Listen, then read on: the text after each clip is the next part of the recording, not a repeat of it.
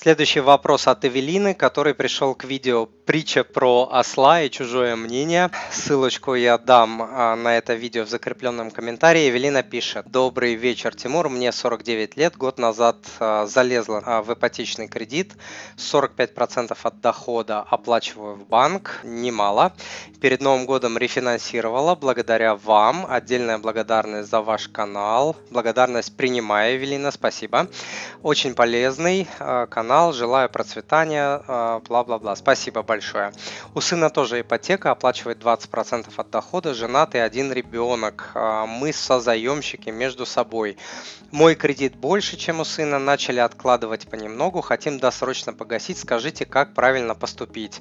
А, каждый будет гасить свой кредит или по очередности. Сын не против, так как мы живем вместе. Заранее спасибо, Евелина. Евелина, спасибо за ваши добрые слова, за ваши вопросы. Я поздравляю вас с рефинансированием ипотеки. Это очень большой, важный и существенный а, шаг для а, ваших финансов, для вашей жизни. У вас, а, конечно, очень высокая долговая нагрузка. Я рекомендую, чтобы платежи по всем кредитам не превышали 25% чистого дохода ежемесячно. У вас 45, еще непонятно, чистого или грязного, то есть до налогов или после налогов. Но даже если убрать этот момент вообще из обсуждения, из расчета, лично я однозначно выводил бы свою мать из-под риска, потому что а, времени на исправление а, ошибок и проблем у нее меньше, и риск остаться а, без жилья, либо участвовать в каких-то войнах с кредиторами или коллекторами, если что-то пойдет не так с ипотекой, а это с людьми случается, начинать все это делать а, перед пенсией, это очень-очень нехорошая идея. Поэтому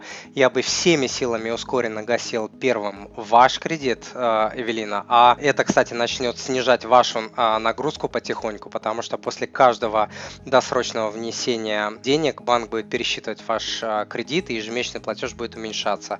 И уже потом, после того, как вы ускоренно погасите ваш кредит, я бы а, брался за кредит сына. Надеюсь, я ответил на ваши вопросы. Дорогой друг, если то, что вы услышали, было для вас полезным, то, пожалуйста, подпишитесь на мой канал, оставьте отзыв на iTunes или в Google подкастах, или просто пришлите мне электронное письмо с вашим отзывом. Я читаю все отзывы лично.